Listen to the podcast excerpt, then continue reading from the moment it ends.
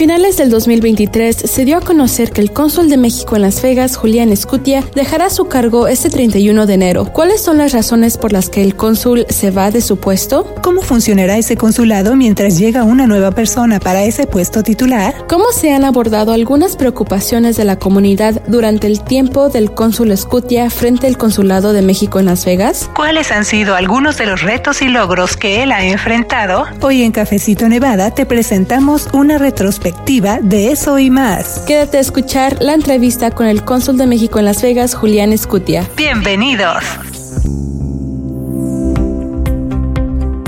¿Qué tal amigos? ¿Cómo están? Les saluda la periodista Luz Gray. Me da mucho gusto saludarles, darles la bienvenida a una nueva emisión de su programa Cafecito Nevada, que es producido por el sitio de noticias en internet de Nevada Independent en español. Y bueno, hoy también me acompaña la reportera Janel Calderón. Hola Janel. Hola Luz, saludos a nuestro auditorio. Le invitamos a conectarse con nosotros en las redes sociales. Nos encuentra como The Nevada Independent en español. Claro que sí, y bueno, ya escuchó usted. Ahora vamos a entrar de lleno entonces a charlar con nuestro invitado de hoy, el cónsul general de México en Las Vegas, Julián Escutia, para hablar de que, bueno, ya se retira de su cargo, también para hacer un repaso breve de sus funciones, incluyendo retos, logros también, y conocer mejor las funciones principales de un consulado de México en los Estados Unidos, entre otros. Así que tenemos un cafecito muy informativo, cónsul, y le damos las gracias, la bienvenida, por supuesto. Pues gracias por venir a tomarse este cafecito informativo con nosotros. Muchas gracias, Luz y Yanel, por la invitación, por ser un medio de comunicación en español comunitario, muy informativo, muy objetivo y formal. Así es que encantado de compartir este cafecito con ustedes. Mil gracias, cónsul. Y bueno, quiero empezar con la noticia de que usted deja ya su cargo como cónsul de México en Las Vegas a finales de enero. Esto se dio a conocer en una ceremonia del concilio de la ciudad de Las Vegas a finales de diciembre. Así que bueno, vamos por partes entonces. Cónsul, ¿cuándo empezó usted como cónsul de México en Las Vegas?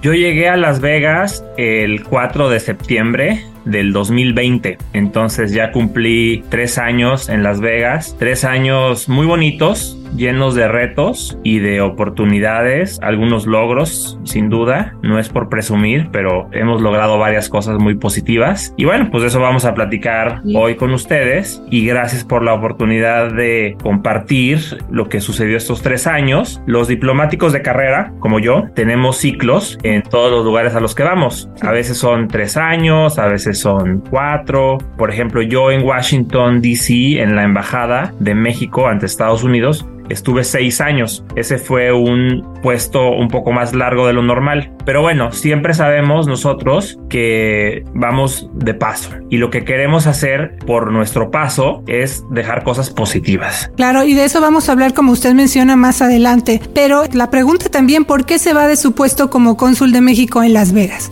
Como te digo, justamente los puestos diplomáticos tienen ciclos y el mío ya termina a final de mes y regreso a la Ciudad de México. La Secretaría de Relaciones Exteriores me ha dado autorización para regresar a México y voy a encabezar una fundación con sede en Estados Unidos, pero es una fundación global que se dedica a la protección de vida marina. Entonces voy a dejarlo consular unos años, pero no dejo la Cancillería y no dejo el servicio exterior. Yo sigo siendo diplomático de carrera al servicio de México. Wow, ¿y quién? ¿Ya se sabe quién se va a ocupar de su cargo cuando usted se vaya y cuándo entra en funciones esa nueva persona? No, Todavía no se sabe quién me va a sustituir. En tanto, el cónsul adscrito, que es el cónsul Jeremías Guzmán, él se queda a cargo del consulado mientras no haya un titular o una titular. Y bueno, tenemos un gran equipo encabezados por él. Tenemos cuatro cónsules eh, extraordinarias, las cuatro mujeres. Todos somos de carrera y yo espero que un nuevo o una nueva titular venga pronto. Eh, es complicado porque estamos en un año electoral y si bien los puestos de carrera no, no pasan por el proceso político ni tampoco electoral, es común que en los años cuando hay elecciones la toma de decisiones es, es un poco más lenta. Pero la verdad es que yo voy a dejar aquí el cargo el 31 de enero muy seguro de que van a seguir haciendo un gran trabajo porque somos un gran equipo sirviendo a la comunidad mexicana en Nevada. Sí, cónsul, nos dijo entonces que queda alguien adscrito mientras llega el cónsul eh, que ocuparía, digamos, la titularidad ahí en esta oficina. ¿Hay algún eh, tiempo para que el público diga, bueno, ya no vamos a tener, digamos, este cónsul fijo, vamos a tener uno adscrito? ¿Cuánto tiempo podría pasar entre este nuevo nombramiento de su sucesor? No hay un plazo en la ley del Servicio Exterior Mexicano y, en el reglamento. Y bueno, claro, por supuesto, la Constitución señala que el presidente de la República es quien designa a los cónsules y embajadores, pero no, no habla de, periodos ni plazos. Puede ser un mes, pueden ser seis meses, no sabemos. Pero mi mensaje a, a la gente que nos escucha es que estén tranquilos de que el consulado está en buenas manos. Está en manos de los mismos profesionales que están ahorita, solo que bueno, yo no voy a estar pero ya vendrá alguien más a seguir encabezando a este gran equipo, pero el gran equipo aquí se queda. Cónsul, ¿cuáles son algunos de los principales retos que ha enfrentado usted durante su cargo? El principal fue la pandemia. Yo llegué aquí en el año 2020, fue el año cuando empezó la pandemia. Cuando yo llegué estábamos atendiendo un número muy limitado de personas, esto debido a las restricciones impuestas por las autoridades locales y porque todavía no había vacuna, en fin, era un, era un ambiente pues muy incierto, eran, eran momentos difíciles. Entonces, de las primeras acciones que yo realicé fue solicitar a las autoridades de la ciudad de Las Vegas que en tan pronto hubiera la vacuna, consideraran al Consulado de México como un aliado. Y entonces, con mucho orgullo, les puedo decir que este consulado, de los cincuenta y tantos que hay de México en Estados Unidos, fue el primero en tener una clínica de vacunación de COVID en las instalaciones del consulado. Creo que fue en febrero o marzo de 2021, muy al principio de, del inicio de la vacunación. Nosotros abrimos las puertas del consulado para que se administraran vacunas aquí.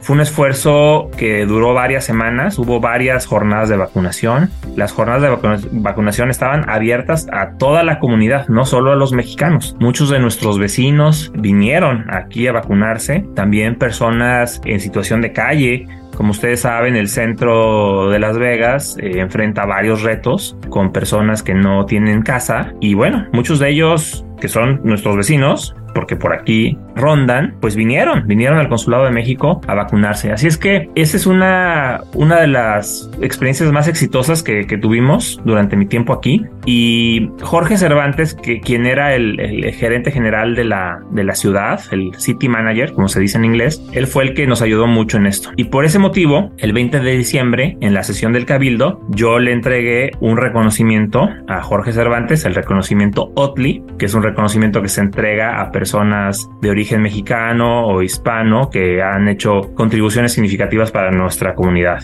Ese día de sorpresa, la alcaldesa Guzmán y la concejal Olivia Díaz me reconocieron a mí por mi trabajo en Las Vegas.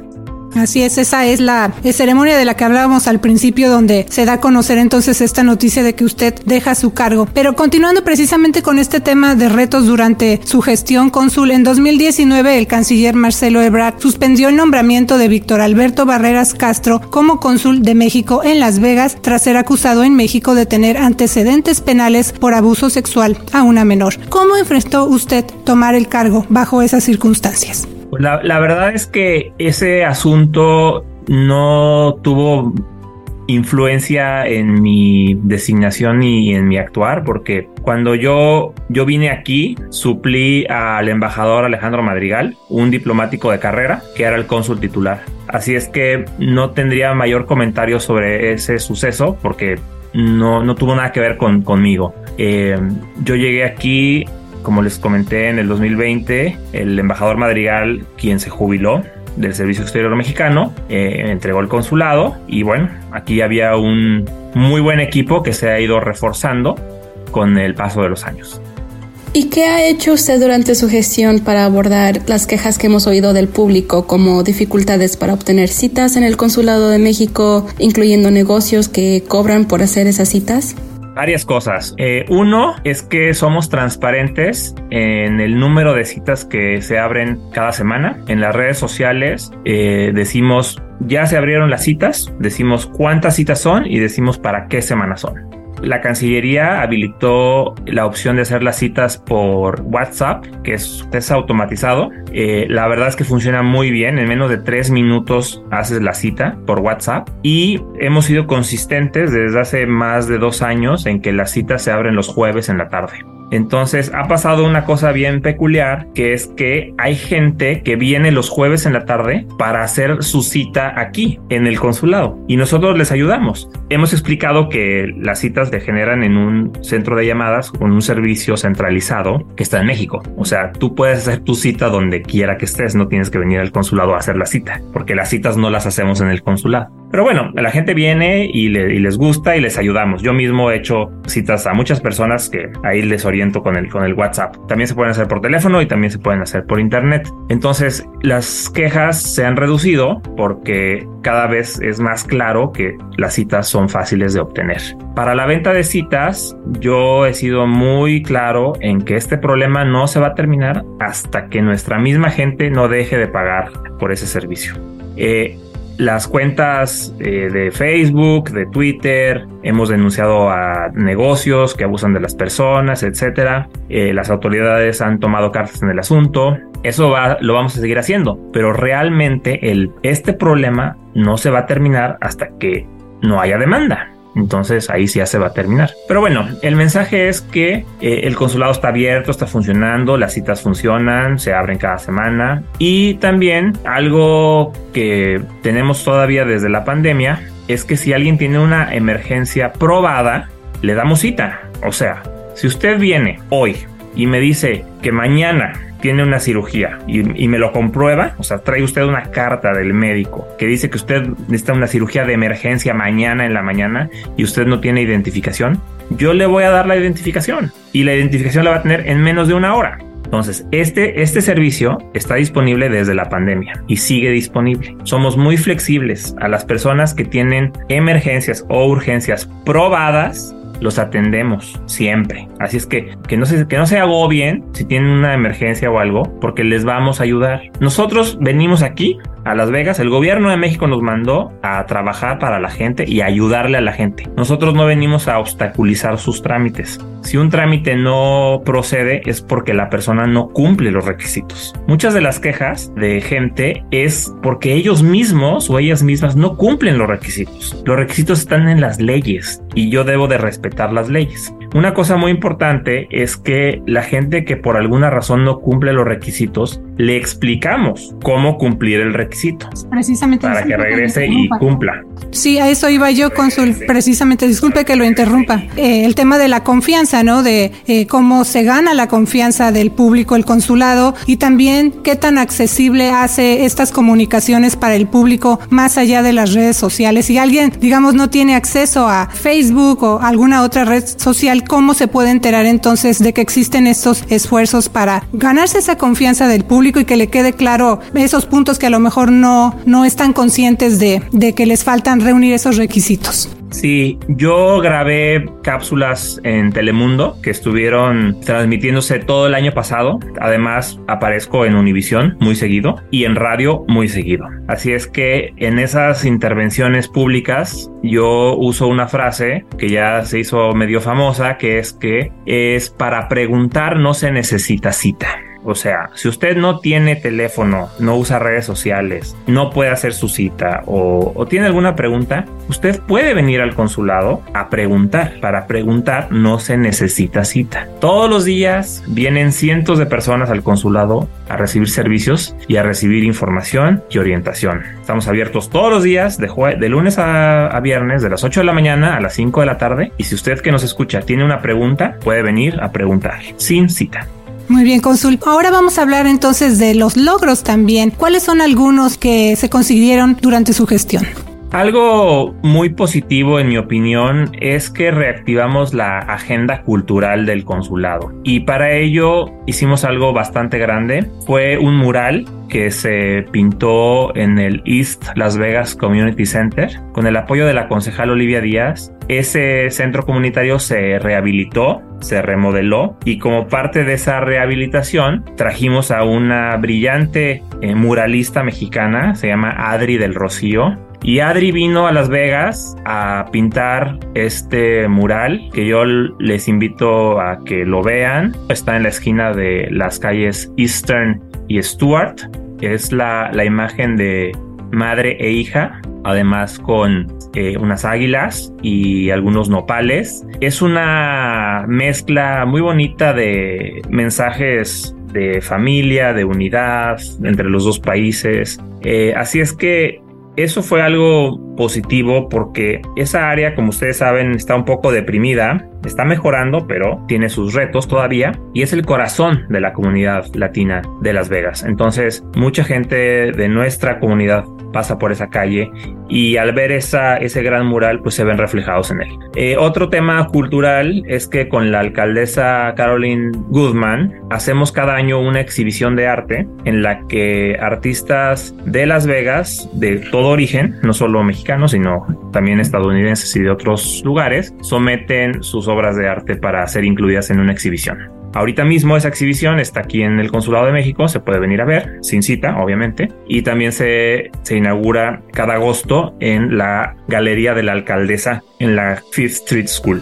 Entonces, esto era algo que la gente quería, quería más cultura mexicana, quería que se mostrara el talento que existe aquí. Entonces, eso creo que es un logro, que la gente vea en su cultura una fuente de orgullo y de fortaleza.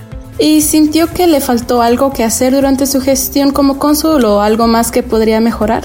Claro, siempre hay, hay cosas que hacer. Una cosa que falta más es mayor intercambio comercial y de inversión entre México y Nevada. Yo creo que hay mucha oportunidad y no se ha concretado o no se ha aprovechado a cabalidad.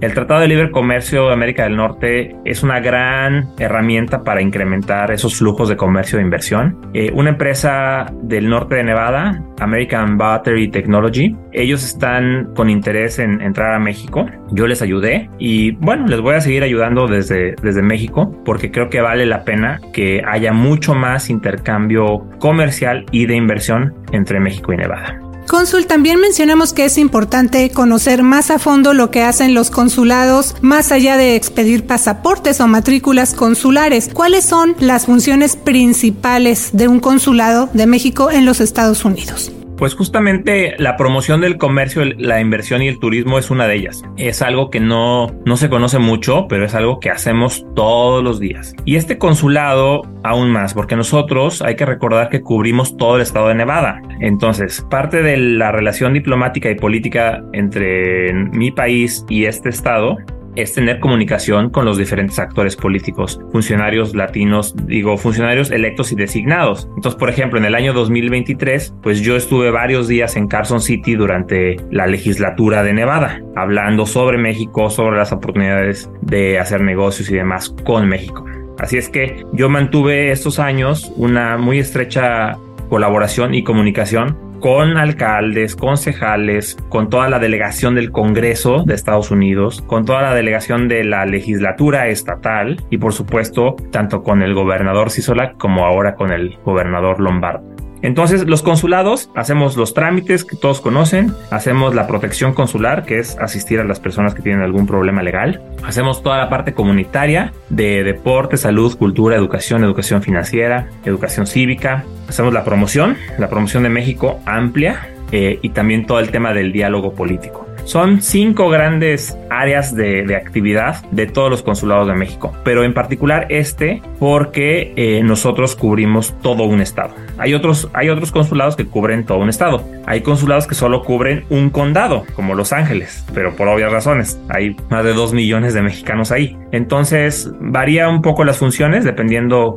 el lugar y la circunscripción consular de cada uno. ¿Y cuáles son algunas funciones que no se pueden realizar o que no puede realizar un cónsul de México en los Estados Unidos? Esa es muy buena pregunta. Algunas de las cosas que no podemos hacer nosotros es, por ejemplo, litigar, ir a la corte, representar a alguien. Nosotros no somos abogados licenciados en Estados Unidos. Nosotros no podemos sacarte de la cárcel si cometiste un delito. Podemos decirte cuáles son tus derechos y podemos referirte con un abogado, pero no podemos sacarte de la cárcel. Nosotros no podemos hacer trámites a nombre de alguien más, ya sea con gobierno o con entidades públicas o, privadas. Nosotros no podemos mediar entre un matrimonio que se están divorciando. Nosotros no podemos revelar información personal. Hay muchas personas que se acercan a la secretaría o a los consulados buscando familiares y a veces esos familiares no quieren que los encuentren entonces eso no lo podemos hacer, no podemos divulgar información. Nosotros tenemos muchísima información privada, confidencial de las personas que asisten aquí a diario. Esas son algunas de las cosas que, que no podemos hacer. Y de las que podemos hacer, pues ya mencioné algunas y la verdad que son muchísimas. Nosotros hacemos más de 50 trámites. La gente, obviamente, lo que más demanda son pasaportes y matrículas, porque son los más este, demandados, pero hacemos otros cuarenta y tantos trámites y la gente viene diario a esos trámites, al menaje de casa, al certificado de petición de parte, a la supervivencia para los seguros en México, los poderes notariales, el registro civil, en fin, es una gran variedad de servicios los que nosotros ofrecemos aquí y que la gente cree que solo hacemos pasaportes y matrículas. Y no, hacemos mucho más. Así es, Consul. Y bueno, ¿hay algo más que le gustaría agregar? Agradecimiento a toda la comunidad mexicana por su confianza en mí y en el consulado reiterarles que el consulado está abierto de lunes a viernes y algunos sábados, eh, donde pueden asistir con sus preguntas, hagan su cita cuando necesiten un documento. Si tienen una emergencia, pueden venir aquí a presentarnos la emergencia, pueden mandarla por correo electrónico, por las redes sociales. Hay muchas formas de, estar en contacto con nosotros. Yo les sugiero que, que lo hagan, que sigan en contacto con el consulado, porque también hacemos muchas actividades comunitarias muy bonitas para toda la familia. Así es que mi mensaje es gracias y recuerden que estamos aquí para servirles. Cónsul, muchas gracias por venir a Cafecito Nevada. Le deseamos lo mejor en su nuevo camino profesional. Muchas gracias. Gracias, hasta luego. Y bueno, recuerde que para más entrevistas y más información de Nevada, usted puede visitar nuestro sitio de internet de Nevada Independent en español. También usted puede estar al tanto en redes sociales, seguirnos allí y también le invitamos a que se suscriba a nuestro sistema de mensajes de texto donde le mandamos alertas de noticias y donde usted nos puede mandar sus preguntas. Ya hemos estado recibiendo algunas, así que gracias de antemano a quienes se ponen en contacto con el equipo de reporte de The Nevada Independent en español. Nuestro estado. Nuestras noticias. Nuestra voz. ¿Quiere mantenerse informado con las noticias del equipo de reporteros del portal de noticias en Internet de Nevada Independent en español? Mándenos un texto. Solamente envíenos la palabra español al 702-766-4372, 702-766-4372 o visite en Internet de Nevada Independent en español para registrar sus datos. Envíe la palabra español al 702-766-4372. Regístrese hoy.